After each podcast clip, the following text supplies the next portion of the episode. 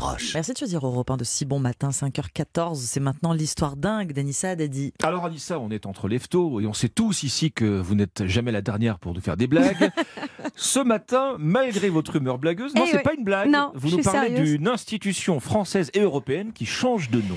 Oui, direction l'aéroport Charles de Gaulle, le deuxième plus grand aéroport euh, d'Europe, hein, derrière l'aéroport londonien, qui change de nom. Si vous avez prévu donc de voyager dans les prochains jours, ne soyez pas surpris, vous décollerez et vous atterrirez à l'aéroport Anne de Gaulle. L'aéroport Anne de Gaulle. Mm. Donc, qui est Anne de Gaulle et pourquoi l'aéroport porte son nom? Alors Anne de Gaulle était la fille du général de Gaulle, sa fille adorée, décédée à l'âge de 20 ans d'une infection pulmonaire. Anne de Gaulle était atteinte de trisomie 21 et samedi dernier, le 3 décembre, c'était la journée internationale des personnes handicapées partout dans le monde.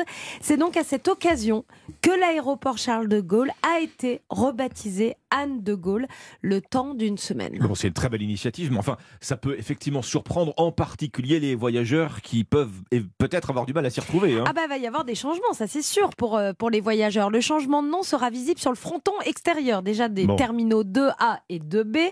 Regardez vos billets là si vous nous écoutez que vous avez prévu de voyager.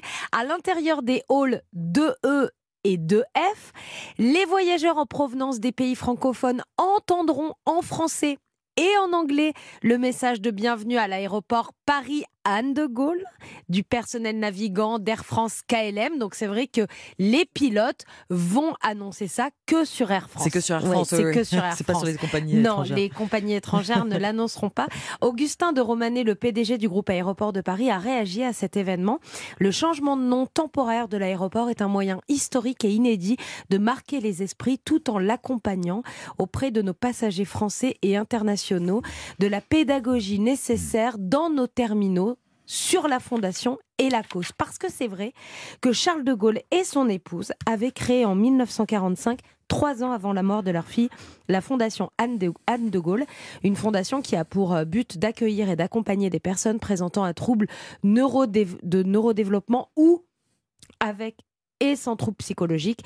Voilà donc cette semaine le plus grand aéroport français, deuxième aéroport européen, qui s'appellera l'aéroport Paris Anne de Gaulle. Bon, bah, pour donner une visibilité à l'événement, il y Ah avait- bah c'était vraiment la bonne idée. le quoi. meilleur moyen. Le meilleur moyen, effectivement. effectivement. Une belle initiative. Merci beaucoup, euh, Anissa, de nous en avoir parlé. Et on vous retrouve juste avant 5h30 pour la météo. À tout à l'heure. À tout à l'heure.